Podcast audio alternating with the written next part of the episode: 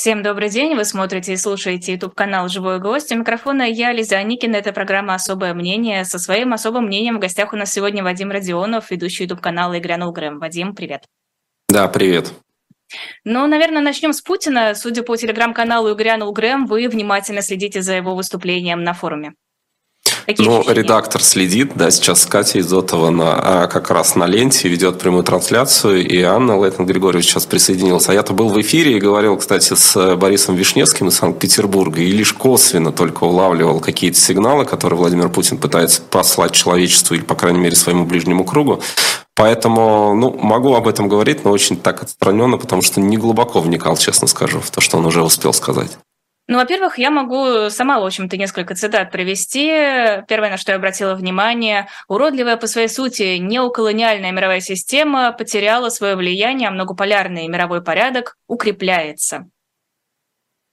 Ну, что здесь комментировать? Я думаю, что Владимир Путин живет в своем мире, э, живет в своем таком мире, знаешь, э, кривых зеркал, потому что я даже допускаю, что в какие-то вещи он искренне верит, да, то, что как у него формируется его сознание, мы, конечно, не знаем, мы можем лишь предполагать, но общаясь со многими психологами и даже психиатрами, понимаешь, что если ты живешь в изоляции, если ты живешь в э, таком э, состоянии, когда тебе рассказывают только то, что ты хочешь услышать, даже если ты этого на самом деле не хочешь услышать, люди, которые формируют твой ближний круг, скорее всего, уже стараются как-то тебе преподнести информацию таким образом, чтобы тебе это понравилось.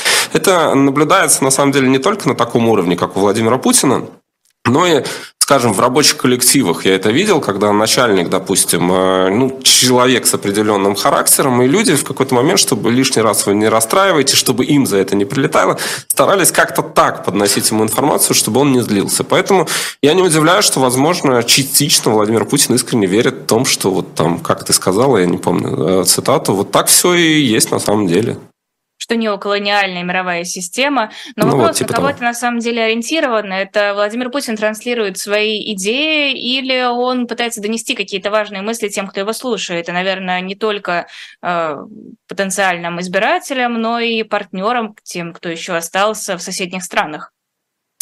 Я думаю, что нам, конечно, сложно э, до конца ответить на этот вопрос. То есть мы не можем залезть в голову Владимира Путина и понять, что там происходит. Да? Мы можем лишь предполагать. Э, я предполагаю, опять же, исходя из первого моего ответа, что а, поскольку он в какие-то вещи на самом деле верит, он старается эту свою веру донести до а, ближнего круга, до тех людей, к которым он обращается. Не уверен, что это обращено к западным партнерам, хотя не знаю, как он их уже называет, потому что понятно, что это все разламывается, да, когда пересекает российскую границу, уже вообще ни на кого не работает.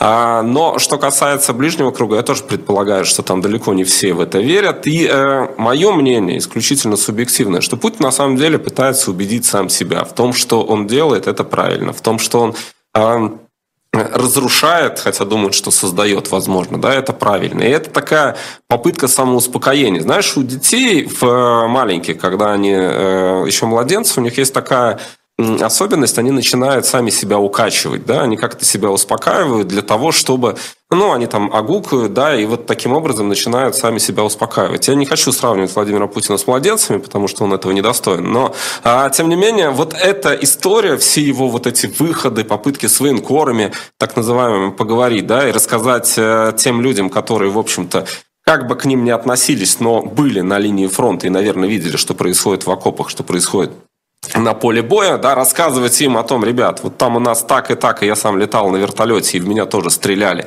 и они кивают и поддакивают, да, наверное, он говорит в первую очередь для самого себя, потому что э, трудно мне представить, что, э, да, окей, это пропагандисты, и понятно, какую роль они выполняют, но чтобы они верили во все то, что он говорит, ну, мне очень сложно представить. Поэтому в первую очередь он говорит, судя по всему, для себя самого.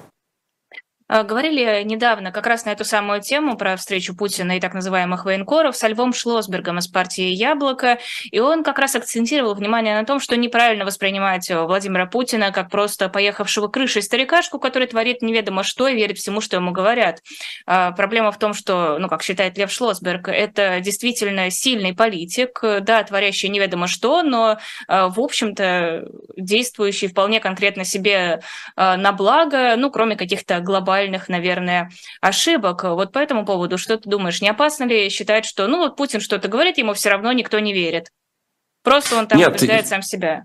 Я понимаю, о чем говорит Лев Шлосберг. И, в общем, я тоже считаю, что недооценивать нельзя. И, в общем, все списывать на некое э, помрачнение рассудка тоже не следует, потому что рациональное и иррациональное иногда на самом деле находят компромиссы. У Владимира Путина мы это тоже видим, потому что, несмотря на некое такое зазеркальное существование, Владимир Путин очень четко э, следует там, правилам безопасности. То есть он не безумен в том смысле, что он не бежит, да, там, например, шашки наголо, я пойду сейчас всем вам покажу, да, он, например, например, э, у него очень хорошо работает инстинкт, да, инстинкт самосохранения. Хотя, конечно, судя по тому, что происходит э, с российской армией, он, в общем-то, ошибся, и ошибся достаточно серьезно, а, развязав войну. Э, я сейчас говорю не о преступлении, это, безусловно, преступление. Я имею в виду его ошибка с точки зрения инстинктов. Они его подвели, потому что он рассчитывал на что-то другое. Но в каких-то вещах он работает на инстинктах, на мой взгляд. В каких-то вещах он очень иррационален, то, о чем я говорил в начале. А в каких-то вещах он очень рационален, потому что а, его а, политическое и физическое выживание зависит в том числе от этого рационализма. Поэтому Путин, он а, в себе, на мой взгляд, совмещает все эти особенности, и, конечно, он очень опасен. Поэтому недооценивать его, списывать его в категорию умалишенных, мол, ну, это какой-то там, как пел Егор Летов, ходит дурачок по лесу, ищет дурачок глупее себя, нет, я бы не стал, безусловно, потому что это а, один из сам, наверное, самый опасный человек на Земле. Это не следует исключать сегодня, в общем, из обсуждения, безусловно. А Путин еще сказал, что Россия не свернула на путь самоизоляции. Насколько можно говорить, что Россия остается партнером? Мы видим, что еще какие-то отношения с Россией поддерживает э, Казахстан. Ну, понятное дело, Лукашенко, про него даже не говорим. Несколько э, стран ближайших соседей и Африка. Во всяком случае, я, кажется, ничего больше не припоминаю. Китай, он такой, он как бы не то чтобы партнер, он так наблюдает за происходящим, мне кажется. Ну, Африка тоже там э, по-разному, да. Африка – это целый континент, там огромное количество стран, и по-разному они на все это смотрят. Мы видим, что сейчас африканская делегация находится в Киеве, и когда а, африканская делегация прибыла в Киев, э, появились сообщения о воздушной тревоге, потому что был удар баллистическими ракетами.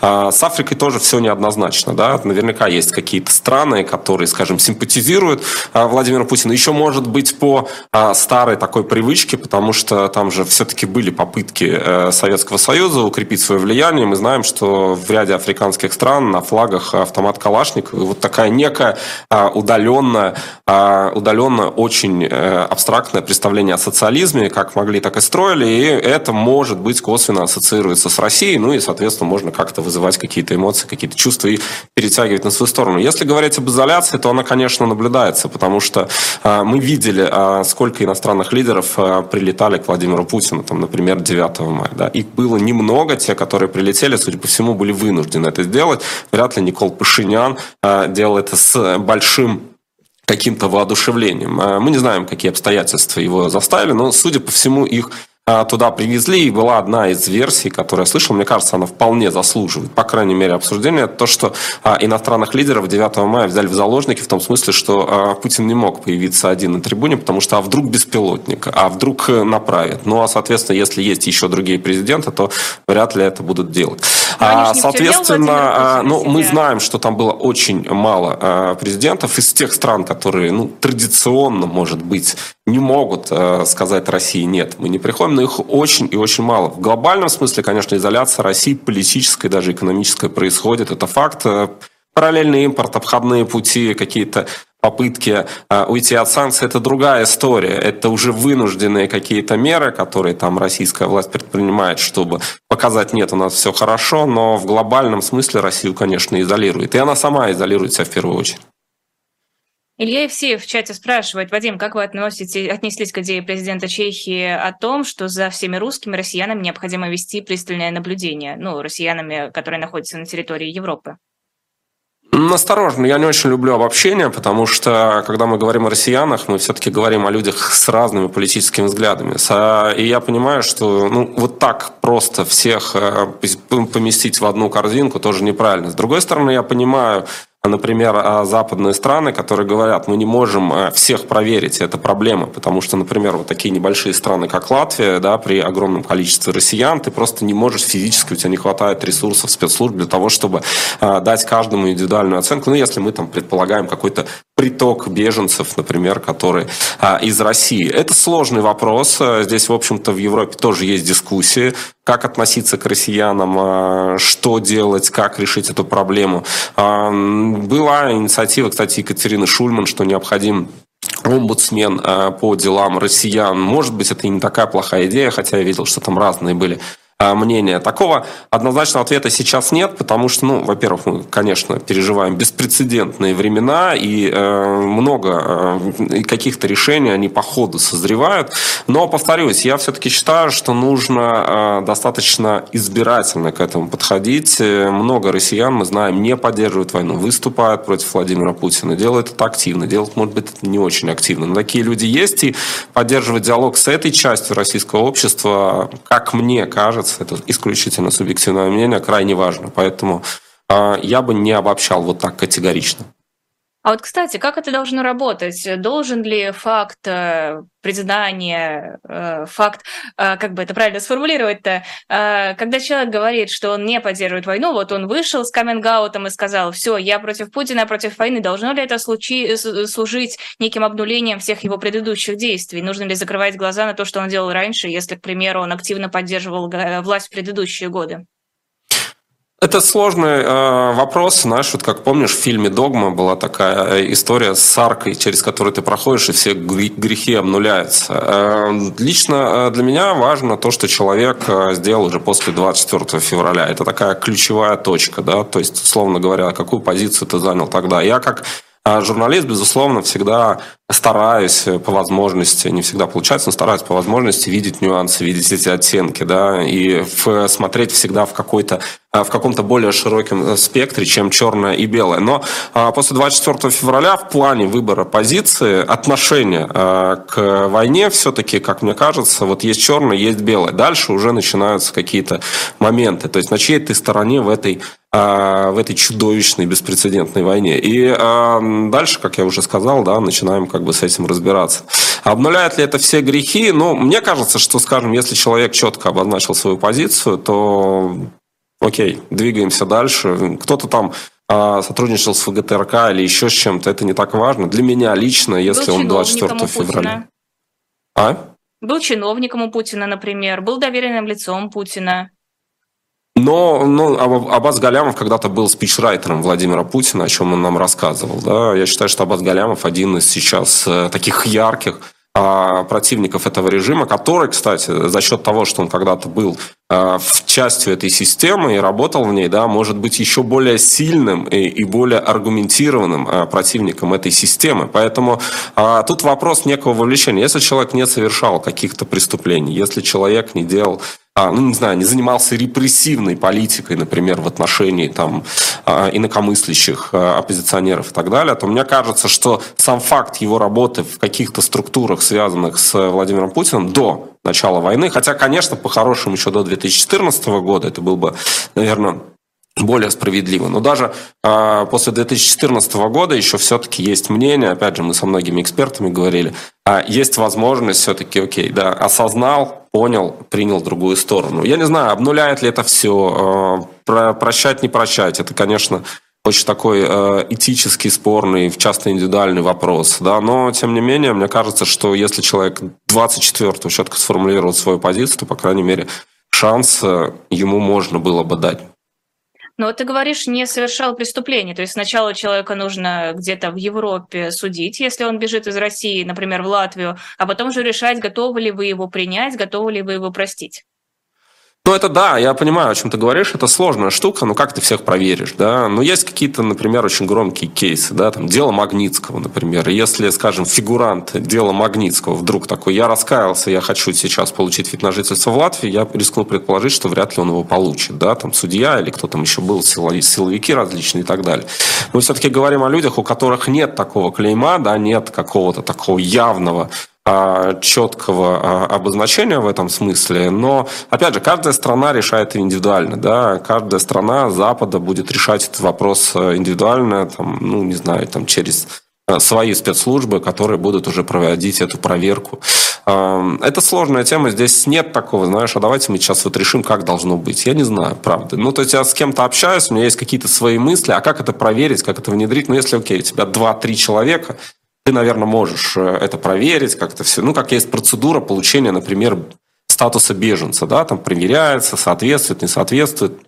Ты подаешь там в Латвии управление по делам гражданства и миграции. Если тебе отказывают, ты можешь пойти в суд. Это такая достаточно долгая бюрократизированная процедура, да, которую ты должен пройти. Там спецслужбы привлекают для проверки, соответственно, конкретного человека. А, но если мы говорим о таких потоках, да, о таких массивах данных, то все может быть ну, гораздо сложнее с точки зрения организации этого процесса. Как сейчас в Латвии дела обстоят с российскими и украинскими беженцами?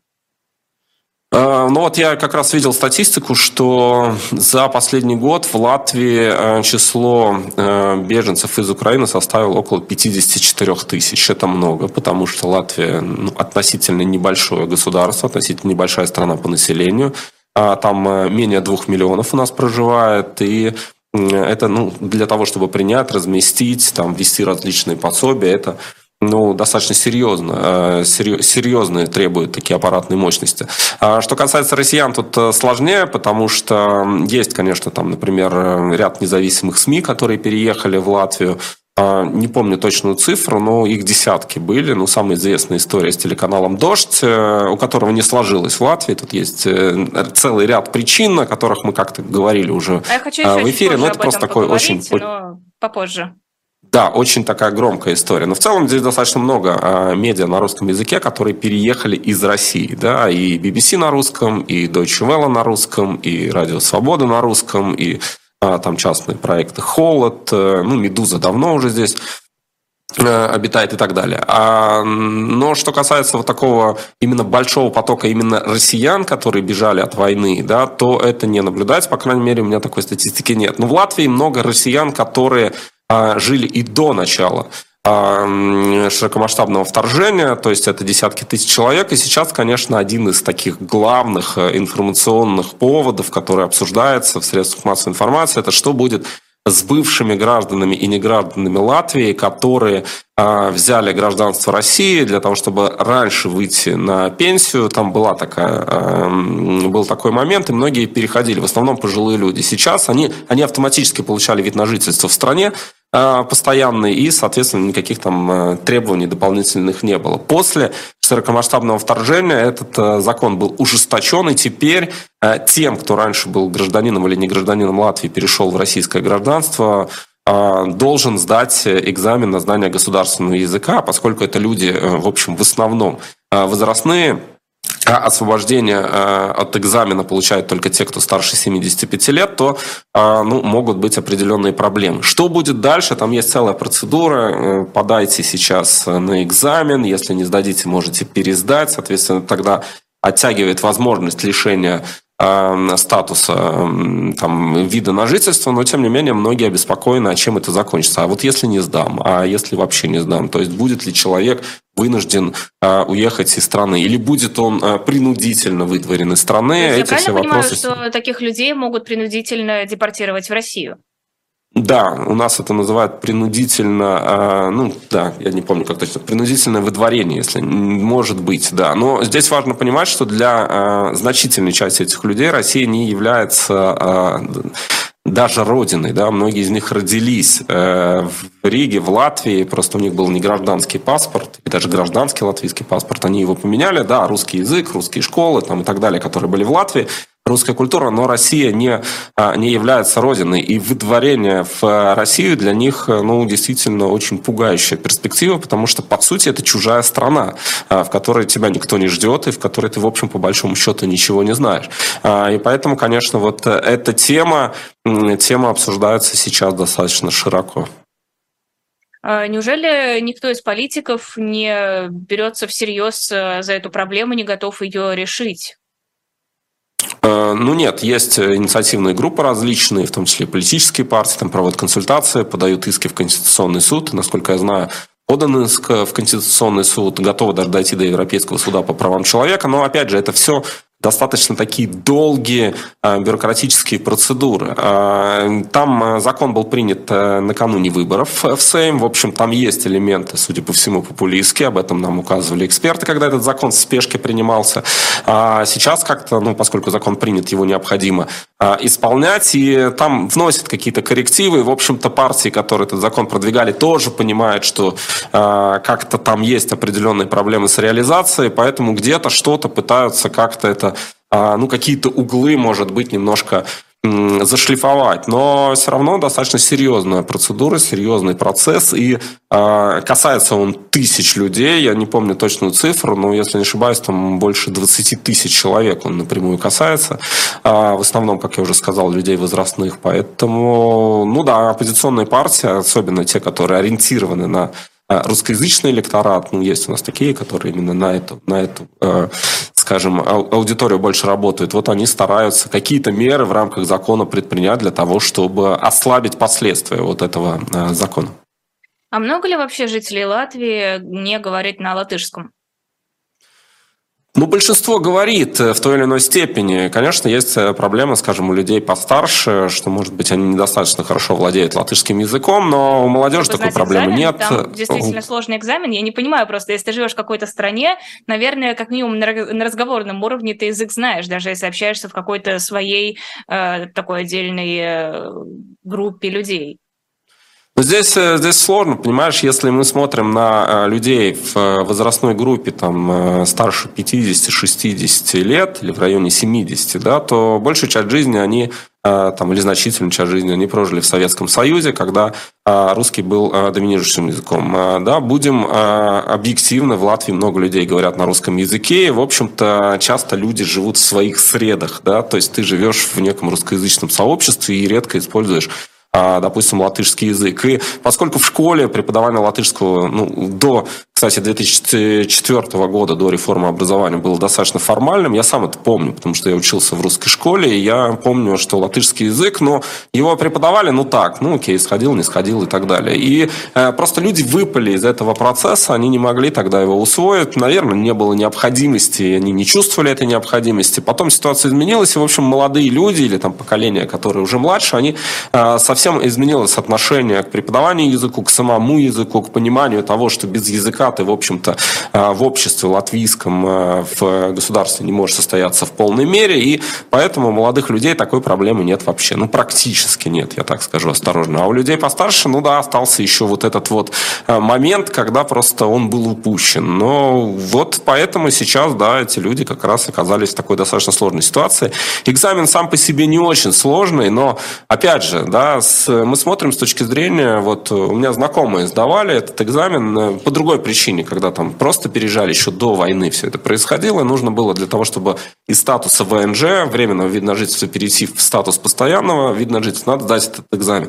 Но дело, когда ты молодой достаточно, да, там э, у тебя гибкий. Другое дело, когда ты уже человек в возрасте. Как известно, в возрасте, ну, сложнее усваиваются языки. И поэтому то, что для молодого человека несложно, относительно несложно, для человека в возрасте может стать а, действительно очень серьезной проблемой. Это, конечно, важно учитывать и важно понимать. Вадим Родионов на YouTube-канале «Живой гвоздь». Небольшой прерыв на рекламу. На сайте shop.diletant.media есть книга «Счастливый предатель» Саймона Купера. Это история офицера британской разведки Джорджа Блейка, который работал на Советский Союз. Его в 1961 году приговорили к 42 годам тюремного заключения за то, что он придал КГБ данные по всем западным операциям, в которых участвовал, а имена сотен британских, и имена сотен британских агентов, которые работали за железным занавесом. Книга классная на shop.diletant.media медиа, она есть, и как и многие другие книги, как и журнал «Дилетант», как и комиксы из серии «Спасти». Там есть набор из четырех комиксов. Если у вас они пока не собраны, если нет ни одного, можете купить сразу четыре, и можно уже предзаказать пятый комикс, который совсем скоро будет напечатан и поедет по э, своим новым хозяевам. shop.diletant.media, когда вы что-то покупаете на этом сайте, вы нас очень сильно поддерживаете, мы это очень ценим. А пока продолжим эфир. Вадим Родионов, автор YouTube-канала канала «И грянул Грэм» у нас на «Живом гвозде». А, Украина э, Латвия выделит Украине 430 тысяч евро на помощь после крушения Каховской ГЭС. Не устала ли Латвия от поддержки Украины? Нет ли такого, что люди начинают потихонечку говорить, а не стоит ли нам меньше денег сейчас выделять на Украину, может быть, нам заняться своими проблемами? Есть политики, которые пытаются переключить внимание, но в целом нет, в Латвии не устали от поддержки Украины, потому что Латвия находится на границе с Россией, э, и в Латвии очень э, травматичный опыт отношений с Советским Союзом. Да? Есть 40 год, э, насильственное присоединение к территории Советского Союза, период советской оккупации, и поэтому то, о чем, кстати, в Латвии говорили давно, об угрозе, исходящей из России, на Западе иногда воспринимали так, ну, ребят, нет, времена изменились, холодная война закончилась, это все маловероятно. Как мы видим, а, в общем, и я это тоже признаю, потому что я не видел угрозы, мне не казалось, что такое возможно, а вот некоторые наши а, латышские коллеги и политики, они говорили, что эта угроза существует, она никуда не исчезла. Они не ошиблись, мы ошиблись. И, в общем-то, на Западе тоже многие ошиблись. А, поэтому нет, для Латвии это вопрос э, очень важный, очень принципиальный, потому что ты понимаешь, что если а, не, э, не остановится а, Россия в Украине, то она может пойти дальше. Опыт есть, да, и опыт очень печальный и страшный. Поэтому Латвия готова поддерживать, как, в общем-то, и другие страны Балтии, и будет поддерживать, в этом нет никаких сомнений. Те политики, которые выступают за сокращение поддержки, они это как аргументируют? Ну, есть, э, скорее, нет, так уже откровенно я не помню, чтобы кто-то говорил. Но есть политики, да, да давайте действительно заниматься внутренними делами. Все-таки мы должны как-то сконцентрироваться на себе. И это понятно, в общем, внутренними делами тоже надо заниматься. И нужно, в общем-то, э, отсеивать э, в каком-то смысле и политиков, которые стараются спекулировать на теме войны, например, давайте мы вот не будем об этом говорить, а только об этом. Это тоже неправильно. Да? Здесь важно, чтобы все-таки этот баланс соблюдался, потому что есть много внутренних нерешенных проблем. Но один из аргументов, скажем, а, там они сами разберутся, а мы давайте все-таки сосредоточимся на том, что у нас тут происходит. Ну, понятно, что а, избежать этой темы и как-то отстраниться от этой темы, которая непосредственно влияет, в том числе и на нас, потому что вот эти круги – это эхо, которое такое даже не эхо, да, мы в конце концов видим людей, да, у нас едут машины из Украины, которые там беженцы, которые приезжали, и там видны пулевые отверстия, ты понимаешь, что это все очень рядом, очень близко. А, ну, вот такой аргумент. Все-таки он осторожный, не так, я не помню, чтобы вот кто-то из политиков таких легитимных, действующих, да, там, избираемых или избранных, да, чтобы говорил какие-то Э, вещи радикальные. Это в основном уже все-таки мы переходим к категории там, Твиттера, Фейсбука, каких-то частных высказываний отдельных лиц. Это все тоже есть, безусловно, но это уже такой частный индивидуальный уровень. Но есть попытки как-то, давайте мы немножко все-таки сосредоточимся на этом, а это э, пусть уходит на второй план. Так, а среди граждан проводятся ли какие-то опросы, замеряющие поддержку Украины, поддержку России, ожидания от завершения конфликта? Были опросы, которые проводились в начале. Э, сейчас я, честно говоря, не помню, что в последнее время была какая-то социология четкая э, по поводу того, что сейчас происходит в латвийском обществе. Э, есть, и социологи озвучивают такую точку зрения, что, в общем, у нас тоже достаточно жесткое законодательство в плане те люди, которые прославляют войну или оправдывают войну, а со стороны э, там, агрессию именно со стороны Российской Федерации, там тоже э, есть уголовные дела, есть примеры, что за это можно получить э, серьезное наказание. И, как отмечают социологи, это тоже может косвенно влиять на опрос, потому что люди просто не готовы высказывать то, что они думают на самом деле, потому что опасаются, что это может привести проблемам. Поэтому социология это учитывает, да, такой момент, что ну, далеко не четкую, может быть, картину мы можем получить. А, но в целом а, в начале а, войны была социология, было исследование, которое, я уже не помню дословно именно точные цифры, но мысль была примерно следующая, и раскладка была такая. 20 процентов, по-моему, это в русскоязычном сегменте проводили, 20 процентов было за войну, за Путина. Примерно 60 были э, в категории неопределившихся, и 20% были Э, против войны и за Украину в этом контексте. Ну, это такая очень, э, ну, примерная схема такая, я просто уже так до, до, до, доли, до долей процентов я не скажу, но вот примерно в таком было. Изменилось ли? Ну, что-то, возможно, изменилось, что-то осталось неизменным. Э, это пока мне очень сложно проверить. Какие-то личные впечатления от своих фейсбучных пузырей, да, не хочу э, подавать, потому что это искаженная картина, мы часто э, в такие ловушки попадаем, когда говорим, вот они все за или они все против. Нет, ну, на самом деле так неправильно делать выводы на основании таких пузырей. Но вообще 20% за войну меня немножко удивляют. Принято говорить, что в России, ну вот по прикидкам аналитиков, понятное дело, что социология сейчас не работает, по прикидкам аналитиков 20% россиян активно за войну, 20% активно против, а остальные оставшиеся это вот что-то э, где-то посередине, они, в общем-то, идут туда, куда скажет правительство. Странно, что в Латвии цифры, ну, примерно такие же. А, ну, в русскоязычном сегменте я имею в виду, потому что это без учета именно латышскоговорящих, потому что а, среди латышей а, сторонников Владимира Путина крайне мало. Там есть какие-то проценты незначительные, но в основном там очень такая монолитная, единая позиция. А я имею в виду именно русскоязычное население Латвии, которое составляет около там, 37% от общего населения. Вот там эти замеры проводились э, в начале войны, и на основании э, и были озвучены. Что касается поддержки, да, в общем-то, мы можем вспомнить эм, предыдущие довоенные годы, когда были выборы э, президента Российской Федерации Владимира Путина, и э, те, кто голосовал на участках в посольствах и консульствах Латвии, граждане России, да, они там Путину, по-моему, 94 или 95 процентов своих голосов отдали. Это было выше, чем, кстати, в такой хорошо известной путинской колыбели, как Чеченская республика. Да? То есть эти цифры превысили, а, превысили этот результат. И тогда, я помню, мы тоже с журналистами даже делали эфиры на эту тему. Вот почему, как можно объяснить. А, ну, там были разные причины, но тем не менее поддержка Владимира Путина в Латвии среди русскоязычной части, среди граждан России, которые в Латвии проживают, а, но она была достаточно высокой. Здесь, знаешь, важный нюанс еще. После 2014 года в Латвии стали появляться уже новые россияне, те, кто приехали, потому что не согласны с политикой Кремля, после Крыма, после э, Донбасса и так далее. И этот процент стал меняться. А вот те русскоязычные, которые там получали гражданство России, вот, меняли паспорта, или, э, допустим, просто вот те, кто давно жил на территории Латвии с российскими паспортами, там, конечно, популярность Путина, Первого канала и канала России, она ну, была высока. И я думаю, что остается достаточно высокой. Хотя допускаю, что все-таки какой-то процент мог и э, отстраниться от Путина после начала войны. А какова доля э, русскоговорящих и россиян среди жителей Латвии? Ну, а я точную цифру, опять же, да, по переписи ну, 2011 года около 37% назвали русский своим родным языком. Это те, это граждане, не граждане Латвии, ну и вообще те, кто постоянные жители. Что касается россиян, там такой статистики четкой не было, но насколько я слышал, а, там а, где-то в районе 30 тысяч человек э, проживающих, может быть, это число выросло в связи с тем, что кто-то переехал сюда и там в последние годы, но а где-то в районе 30, по-моему, тысяч человек. Это те, у кого паспорт Российской Федерации, там вид на жительство постоянный или временный. Но я могу ошибаться, потому что у меня нет перед глазами точной цифры. А происходят ли какие-то конфликты, может быть, ты знаешь истории как раз на почве украинец-русский?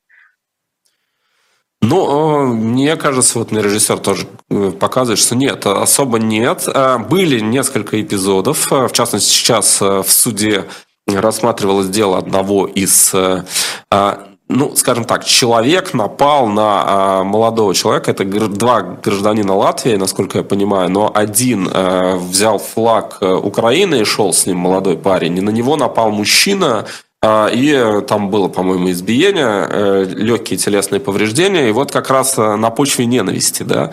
И вот это как раз, если я не ошибаюсь, вчера был вынесен приговор, ему приговорили к условному сроку в два года Э, там вот штраф выплатил и компенсацию, э, не помню точные цифры.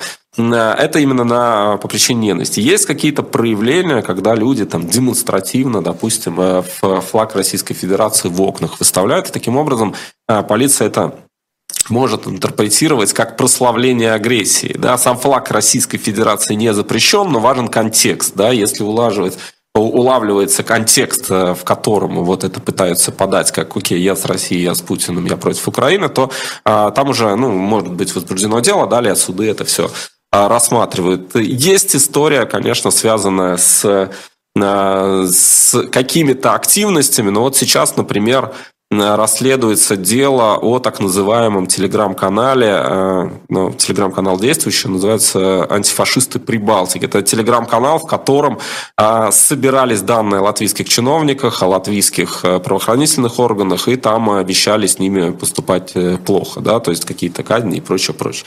А, вот Это есть несколько... российские активисты или... Это делали, судя по всему, одна девушка, она раз, как это, Э, деанонимизирована. Она, в общем, уехала в Россию, она сейчас живет в России, и она из Латвии сама, и а, есть подозреваемый. Да?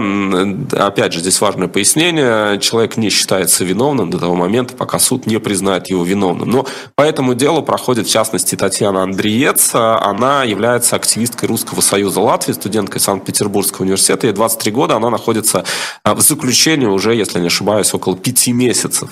Она подозревается в том, что участвовала в создании этого телеграм-канала. Серьезная статья там предъявляется в качестве обвинения, создания а, организованной экстремистской группы, кажется, так это звучит. А, это такой громкие, громкие дела, которые на слуху, которые обсуждаются. Ну, понятно, что суды будут решать уже степень э, вины э, каждого конкретного человека, есть задержание да, по этим делам, они сейчас на повестке. Э, громкая история с журналистами, сотрудниками Baltnews и Спутника, да, вот изданий, которые... Это, правда, еще началось до войны, то есть тогда были, когда были введены санкции в отношении Дмитрия Киселева, гендиректора России сегодня, вот то, что эти же э, сотрудничали, ну, эти люди сотрудничали с эм, Россией сегодня, и то, что Киселев был под санкциями, вот сейчас выясняется в суде, э, виновны ли они в нарушении режима санкций. Э, ну, вот тут как раз тоже вот все эти процессы идут, есть там свои вопросы, насколько это целесообразно, да, такие уголовные дела, но посмотрим, посмотрим, что будет дальше. Если латвийские суды, скажем, будут сомнения в скажем, правильности принятых решений можно обратиться в Европейский суд по правам человека, что, собственно, многие делают. Вот да, как раз хотела спросить по поводу законодательства, потому что история с российским флагом – это примерно то же самое, что мы наблюдаем в России в ситуациях с украинским флагом, когда людей, а, у которых банальное сочетание голубого и желтого, вполне могут задержать. Я уж молчу про вывешивание флагов а, в окне. Не возникает ли вопросиков к такому законодательству, к таким статьям? Ну, кстати, вот э, история с флагом, здесь важно просто такой кейс, я покажу, что, ну, э, расскажу про этот кейс, потому что суды в Латвии все-таки работают, судебная власть независимая, а она отделена там, от исполнительной и законодательной. И вот была история громкая с э, молодым человеком, который пришел к памятнику, уже снесенному памятнику советским солдатам в Риге с, после начала войны с флагом Российской Федерации. Он был задержан, а, полиции. Он просто, ну, вот так флаг держал, он был задержан, а, его а, скажем, ему предъявили оправдание войны, он даже был помещен под стражу на какое-то время, но суд его оправдал, а, соответственно, суд э, посчитал, что нет, в его действиях не было нарушения, и этот молодой человек был отпущен, и, собственно, никакое обвинение в итоге ему предъявлено не было. Поэтому, да, интерпретировать могут, конечно, и понятно, что мы живем в очень эмоциональное время, во время, когда а, какие-то вещи, да, они триггерят, и, в общем, правоохранительные органы могут реагировать как-то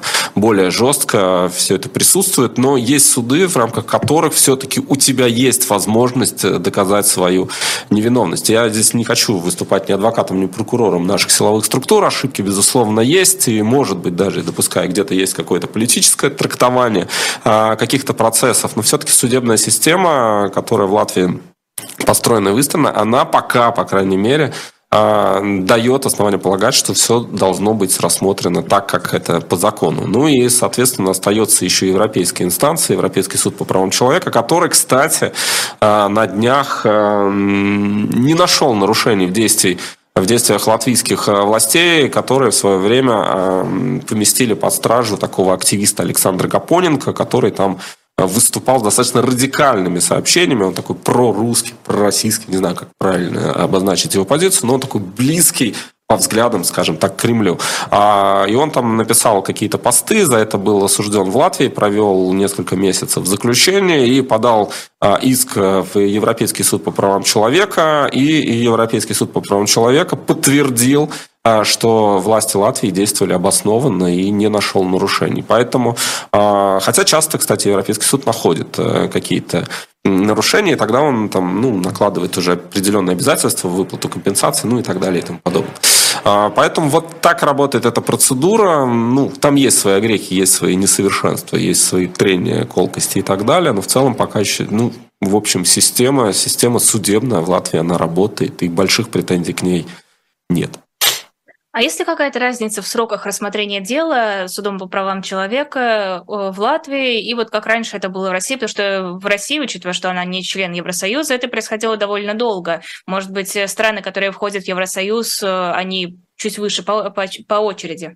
По Нет, ну это в основном долго. Это в основном занимает несколько лет. Но есть срочные процедуры. Например, вот, кстати, если мы возвращаемся к вопросу о к вопросу о бывших гражданах Латвии и негражданах, которые стали гражданами России, в случае, если, допустим, дело э, доходит до э, принудительной, э, принудительной высылки или принудительной, э, принудительного выдворения, то э, есть процедура, которая позволяет адвокату подать срочный запрос в Европейский суд по правам человека для приостановки какой-то процедуры, какого-то процесса для более тщательного разбор. Я помню, что история была не политическая, она была связана в свое время с так называемым иманским хакером, человеком, которого обвиняли в том, что он из Латвии, это Имант, это такой рижский район, а из э, рижского района Иманта там как раз совершил преступление на территории США, что-то связано было с банковскими счетами, а, и э, его как раз США задерживали здесь ФБР и местный спецназ, там все красиво было по-голливудски, и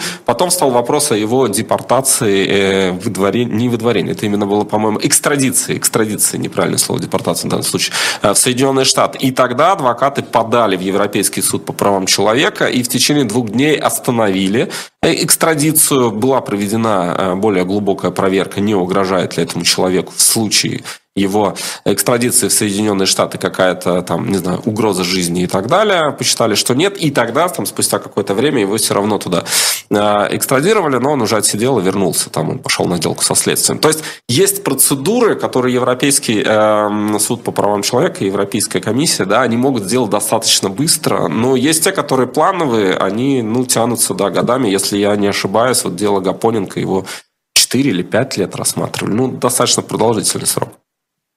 Кстати, а как в Латвии воспринимают обстрелы в Белгородской области?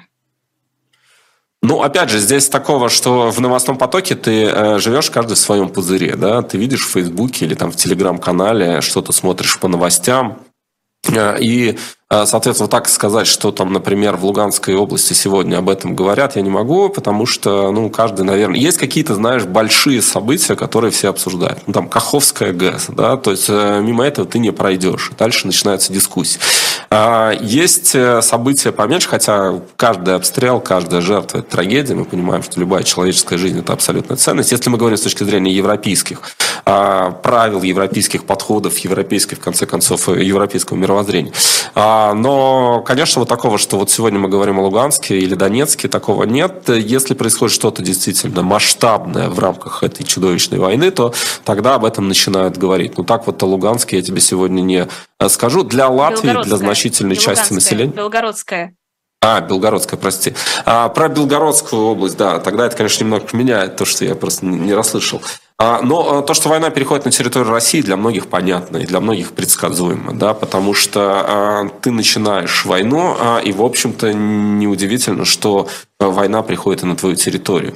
А, поэтому, нет, здесь я не видел какого-то злорадства, да, что там, ну, да, это как бы скорее многие воспринимается как неизбежность, э, потому что начали войну, в общем, вот она ответка. Да? Скорее, здесь больше обсуждали историю с э, дронами по Кремлю, когда ударили. В этом есть такой символизм. Да? Вот он, Кремль, который, казалось бы, должен быть защищен всем, чем только можно, а оказывается, он ничем, по большому счету, не защищен, и какие-то дроны спокойно бьют по главному по, по древко или как там, э, по штандарту главного российского флага. Вот это обсуждалось больше. Белгородская область – это скорее часть этой войны, это уже воспринимается как именно такое естественное продолжение этой войны. То есть нет такого, что ну наконец-то, ну молодцы, заслужили россияне, так им и надо? А, с, не, ну скорее здесь как бы политики э, объясняют, или там дипломаты говорят, что у, у э, Украины есть легитимное право себя защищать, в том числе э, и таким образом. А, потому что, то есть они считают, как это может делать, там, например. А, и, соответственно, вот так это. Я, я не помню, чтобы были какие-то обсуждения. Ну, наверняка были, да, потому что там кто-то, да, вот так и так. Но это скорее частные какие-то случаи, когда ты видишь комментарии в соцсетях, в том числе от политиков но именно в таком частном уровне. Скорее, как я уже сказал, это воспринимается как некий естественный ход войны, что а, она, ну, а, поскольку этот конфликт разрастается, он, естественно, выходит уже и э, за границы России. А ты это как воспринимаешь? Вот твое личное ощущение. Я это воспринимаю точно так же. Это естественный ход войны. Для меня это стало понятно, когда 24 февраля а, российские войска перешли территорию Украины. Для меня было не неожиданно и шокирующе, что э, это произошло, я не верил в то, что это возможно, скажу честно. Но когда российские войска перешли а, танки, самолеты, бомбардировщики пересекли э, территорию Украины, независимого государства, я понял, что это будет. Это не будет за три дня, это не закончится э, блицкригом и какой-то большой э, быстрой путинской победы. Нет, это станет э, таким долгим, э, страшным, чудовищным кровопролитным конфликтом. А, даже конфликт слова как-то значит, снижаешь эту планку. Станет большой войной. И, конечно, я понимал, что это пойдет, пойдет спять. Просто не может Путин победить в том числе а, и всю мощь Запада. А Запад и было понятно, что Запад не проглотит эту историю. Я не знаю, что ему докладывали а, докладывали там в папочках, но тем не менее было понятно, что это есть красная линия, да, что так, так уже нельзя. И, соответственно, понятно, что прямого конфликта с НАТО а, не происходит, но Украине будут помогать. И поэтому меня это не удивляет. Э, мне, конечно, всегда жаль людей, которые вообще ни при чем. Мне жаль детей, э, которые подвергаются из-за э, вот, бомбардировок. Но здесь все очень просто, к сожалению. Да? Если бы 24 февраля или еще раньше, в 2014 году, конкретный человек это бы не начал, ничего этого бы не было. Ни один ребенок не погиб бы, э, ни одно животное, в конце концов, не пострадало, как мы сейчас видим. А, ничего этого не было бы. А, и ответственность целиком и полностью лежит на том человеке и членах э, Совбеза и кто-то там еще, кто принимал решения, которые это сделали. Ты прекрасно знаешь их фамилии. Э, ранее в эфире уже упоминали сейчас дождь. Я говорила, что хочу к этому чуть позже вернуться. Во-первых, э, прошло первое заседание по делу о лишении лицензии на вещание в Латвии телеканала «Дождь». Есть ли какие-то новости, есть ли какие-то подвижки в этом деле? К чему все идет? Можно ли уже сейчас сказать? Ну, сказать нельзя, конечно, потому что, если не ошибаюсь, 4 июля будет вынесено решение по дождю. Мы ждем это решение, посмотрим, э, какой, э, какой вердикт вынесет суд. У нас еще громкая история с порталом ТВНет э, и тоже связанным с Национальным советом по электронным СМИ. Тут как раз журналистская общественность, даже вчера 7 некоммерческих организаций, это и Союз журналистов, и Ассоциация журналистов, и Союз рекламы, ну, много влиятельных организаций выступили с призывом к руководителю Национального совета по электронным СМИ уйти в отставку. А, накопилось у отрасли вопросов а, к этому государственному органу, и, соответственно, вот э, посмотрим. Там впереди еще дело ТВНета в суде против Национального совета по электронным СМИ, сейчас дело «Дождя». Поэтому это такая обсуждаемая в сообществе, по крайней мере, нашим профессиональным тема. Посмотрим, чем это а, чем это все закончится. Что касается каких-то прогнозов, ну, сложно сказать. Э, я не слышал э, выступления адвокатов «Дождя», то есть я что-то в пересказе читал, но э, так вот не могу дать юридический анализ, как они, какую они стратегию избрали. А, посмотрим. Дождь, э, как мы понимаем, все-таки э, переезжает в Нидерланды. Еще ребята здесь остаются, но, наверное, это уже такой вопрос времени, когда они э, переедут. Кстати, надеемся, что Тихон и Катя придут в Грянул Грэм. Тихон и Катя, если вы нас смотрите, мы вас ждем. А обещали это сделать. Но Желаем им удачи, конечно. Я думаю, что журналистское сообщество, оно, в общем, как-то сплотилось. Э, такой, с дождем был такой важный момент. Э, с ТВНетом это просто а, уже, ну, это стало э, такой прямо очень, очень серьезный резонанс это вызвало, и такая солидарность вообще медиа, журналистов, медиа-организаций и смежных организаций. Это прям даже неожиданно. Поэтому следим за развитием событий, вот это я могу сказать. Ну, кстати, да, это была вторая часть моего вопроса, поподробнее рассказать про Национальный совет по электронным СМИ, какие к нему есть претензии, где он так сильно облажался. Ну, э, электронный совет по Национальный совет по электронным СМИ, он, в общем, структура, которая надзирает за работой средств массовой информации, в том числе там они, например, определяют, кому выдавать лицензию, у кого эту лицензию забирать, там есть нарушения и так далее. А, и к нему уже давно много вопросов, не является ли совет той структуры, которая пытается вмешиваться в содержание Э, контента, например, эм, электронных СМИ. А, долгая, долгая внутренняя история, там а, рассказывается о том, кто такой господин Аболинш, руководитель совета, какие у него взгляды на жизнь, почему он делает то-то и то-то. Это такая, знаешь, у нас осталось, там, по-моему, три минуты до конца эфира. А, вряд ли я смогу ввести да, частично в курс дела. Но, в общем, это структура, которая сейчас, ну, скажем так, а, у журналистских а, организаций, у журналистских коллективов есть вопросы, насколько целесообразны некоторые действия и не вмешивается ли Совет и не нарушает ли он сотую статью Конституции Латвии, а сотая статья Конституции гласит, что цензура запрещена. Вот мы надеемся, что все-таки мы все вместе свято чтим эту важную для нас, важный для нас пункт статьи Конституции Латвийской Республики.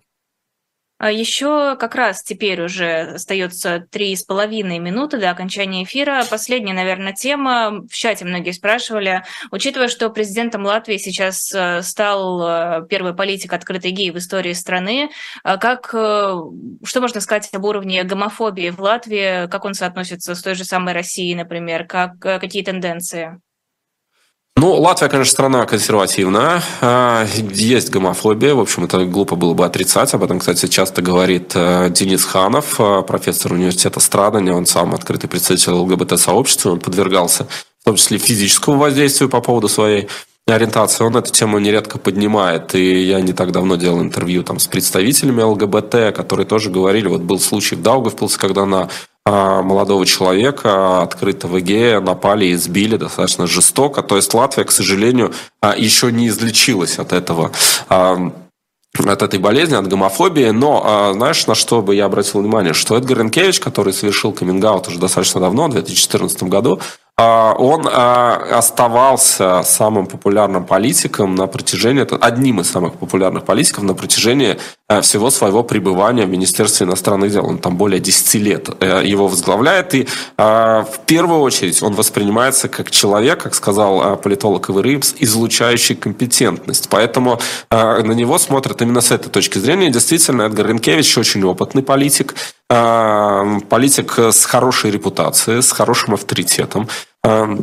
Э, на посту министра иностранных дел он смог тоже себя хорошо зарекомендовать. Э, человек, который, кстати, может протроллить Марию Захарову и периодически это делает на хорошем русском языке. У него блестящий русский язык. Э, и он периодически, не знаю, развлекался, не развлекался, но, по крайней мере, Марию Захарову как-то троллил в социальных сетях.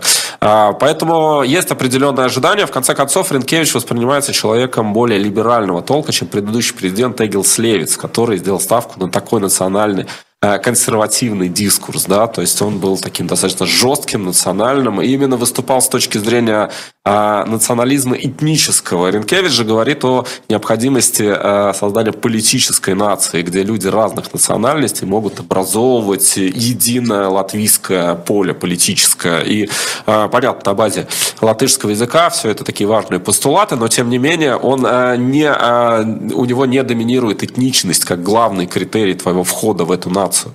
А, а у Левица доминировал, он был автором преамбулы Конституции, которая как раз определяла этнический такой момент.